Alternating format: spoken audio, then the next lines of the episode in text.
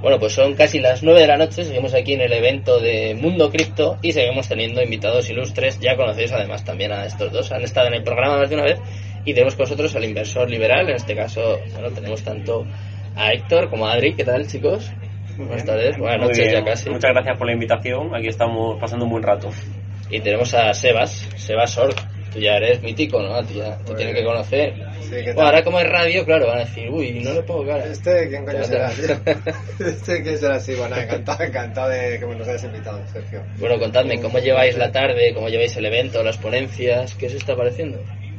¿Cuál es la primera impresión? A mí la verdad que me, a ver, me lleva una sorpresa, estaba, está, siendo, está saliendo bastante bien a pesar de todo, de todo lo que les está ocurriendo, ¿no? Creo que les está saliendo bastante bien. Les, bueno, han sabido solventar muy bien, ¿no? Todo, todos los problemas surgidos. Y luego el tema de ponencia, pues yo estaba esperando mucho la de Pablo Gil y, y Rayo, por ejemplo, bueno, y Daniel Lacalle, que la verdad es que me ha gustado mucho, eh, bueno, en su línea, muy en su línea, me ha gustado, me ha gustado mucho. ¿Han sido objetivos? Porque claro, hay mucha gente, sobre todo los medios, que pensarían, bueno, esto es una secta, vienen todos a mandar un mensaje para que la gente invierta en criptomonedas.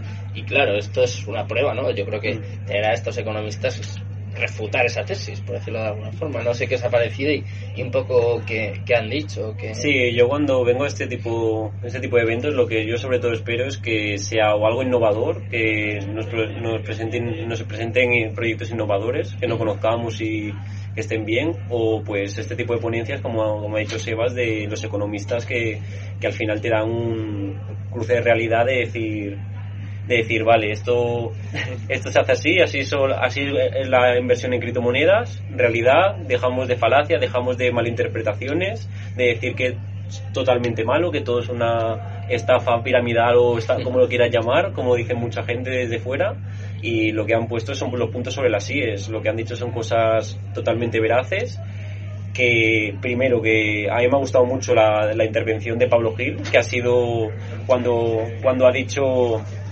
Pablo Gil ha dicho que, que el- todo el tema de, de la gente, sobre todo, que tú no eres un especialista, no eres un experto por llevar dos o tres años haciendo, analizando, analizando proyectos, no eres un experto por ser analista técnico durante dos, dos o tres años, sino que la gente se hace experto, lo primero cuando ya eh, a nivel de, experiencia han hecho grandes cosas, grandes logros y cuando tienen una dilatada, una dilatada trayectoria. Entonces yo creo que ha sido un speech muy directo, muy claro y creo que muy necesario en, en un ecosistema en el que estamos actualmente. Mm. Se nos incorpora también Secreto DeFi, ¿qué tal? Hola, muy buenas. Gracias eh, por la invitación. Encantado de, de tenerte aquí. Eh, cuéntame, ya que estás, te, te hago la pregunta. ¿Qué te está pareciendo esta, este evento, estas ponencias? Pues justo acabo, acabo de escuchar a Adri que está hablando sobre la mesa de, de Juan y de Pablo.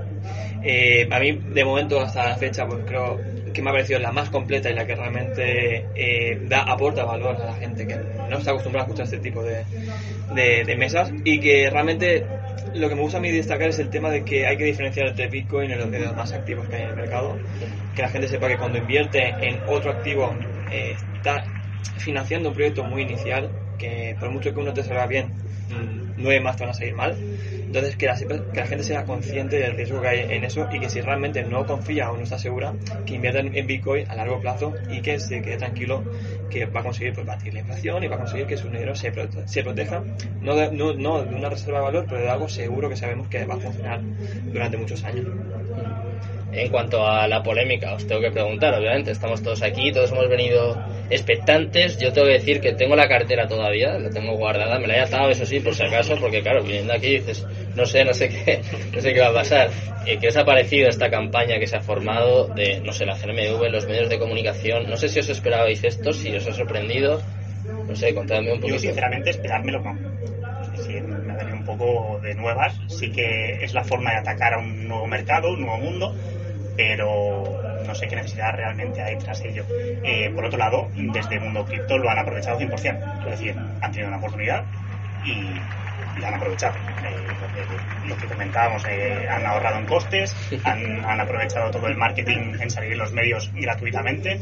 Entonces, mm, ya, ya que te dan la oportunidad, pues la aprovechas y muy bien hecho.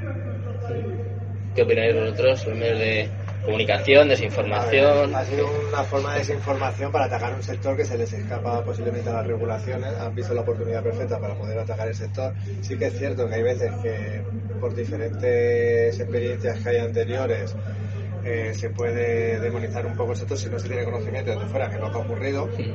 Que gente que no tiene experiencia están un poco eh, pues eh, informando de algo que no es real, ¿no? O sea, se deberían primero de, informa- de informarse un poco en, en qué es el ecosistema, ¿no? ¿Qué significa la blockchain? Que posiblemente tengan miedo realmente a que la blockchain se expanda y yo creo que viene todo un poco por, por ahí, ¿no? Es algo que también eh, posiblemente gubernamentalmente todavía no está regulado, es muy difícil que puedan acceder a este tipo de, a este tipo de proyectos y yo realmente creo que es un ataque un ataque injustificado estén más de acuerdo o más o menos en este tipo de eventos es un ataque totalmente injustificado Yo quiero puntualizar o, o comentar una anécdota porque en referencia al programa que hubo en 4, que invitaron a Mani, Sí. eh, no, yo, yo ni, ni lo sabía que, que iba a estar invitado ni nada y me llega un mensaje de mi madre, eh, Mar, eh, ¿estás viendo esto de, la, de, de 4? ¿Vas a ir tú a eso? Y son esas cosas que el problema es que la gente que no está informada ve eso y se cree realmente que esto es una, una secta, ¿no? Que aquí todos eh, estamos inducidos por Mani, que eh, hay que dar información de lo que es cada cosa y que aquí, aquí cada uno viene porque quiere y porque quiere eh, aprender, se quiere informar, pero que ese tipo de programas o de medios mm, realmente no ayudan en nada y también quedó muy retratado como cómo pueden tratar a, alguien de este sector que simplemente está intentando pues, ayudar y informar, cómo te puedes dirigir a una persona con falta de respeto, sin oportunidad de hablar, incluso pintando, o sea, la gente debería eh, tener rechazo a ese tipo de, de comunicación, pero es que lo apoyan o no se lo cuestionan encima. Ese es el problema.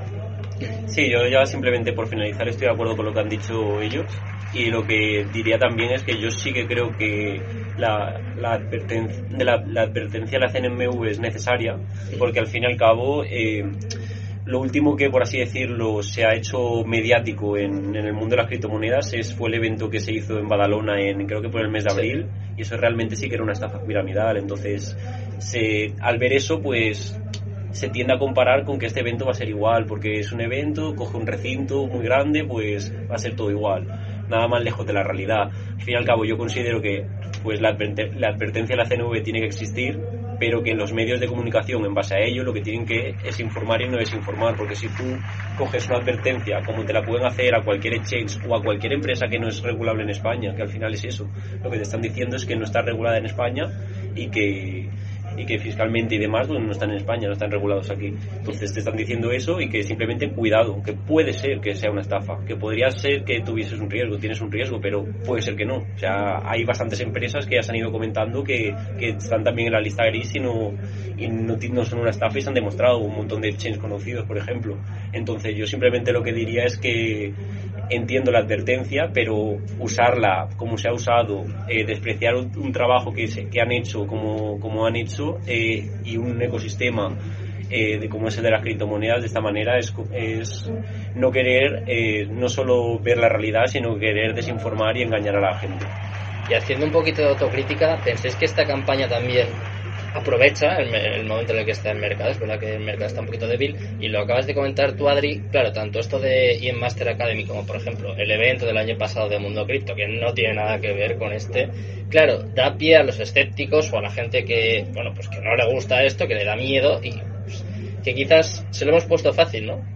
No sé, sí, no sé qué. Desde mi punto de vista se ha puesto muy fácil a la gente. Se está poniendo muy fácil. Eh, a ver, este tipo de eventos está muy bien. Obviamente, si lo ves desde fuera y no tiene ningún tipo de experiencia, te da pie a pensar que, pues, sobre todo teniendo la experiencia en lo de IME, ¿no? Claro. Eh, te da a pensar que puede ser algo similar o que puede ser algo. Entonces, este tipo de eventos está muy bien eh, para la gente del sistema. La gente de fuera, pues quizá necesitan un poco más de información a la hora de, de, de saber, ¿no? De conocer este tipo de eventos. A ver, yo creo que en, o sea, este, este evento en concreto no tiene nada que ver con los anteriores, porque no se ha relacionado con eh, coches, eh, dinero fácil, eh, ¿sabes lo que quiero decir? Sí, sí, no sí. tiene nada que ver, es muy diferente. Entonces, cosas así, así entiendo que todo lo demás, pues ahora sea en el centro de atención y la Diana hay muchas críticas, porque también se lo, lo han provocado que, sea, que así sea, pero hoy, hoy, hoy, estamos viendo que no tiene nada que ver lo que están haciendo, o sea, creo que se tiene que trabajar en esta línea.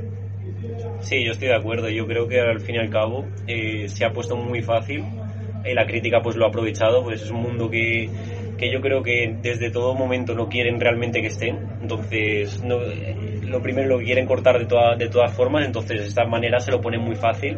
Y al fin y al cabo lo que, lo que habría que hacer es, pues, yo es que comparto totalmente lo que la ponencia de los economistas y se lo recomendaría a todo el mundo.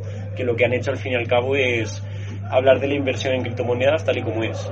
Tal y como es, los riesgos que tiene, han diferenciado Bitcoin del resto, como debe ser, y, y al fin y al cabo han puesto los puntos sobre las sillas sobre todo lo que es el tema de las criptomonedas. Entonces creo que todo el tema de informar y formar a la gente tiene que ir desde ese punto de vista, desde sentar cátedra, sentar la realidad y, y no y dejar pues la típica imagen de, de, la persona que invierte en criptomonedas, pues una persona que el, el famoso Mumboy, ¿no? Con que si coches, que si no sé qué, que si billetes, pues eso al final lo que hace es traer mala fama. Pues lo vamos a dejar ahí. Pues se Un final mejor vamos a encontrar, así que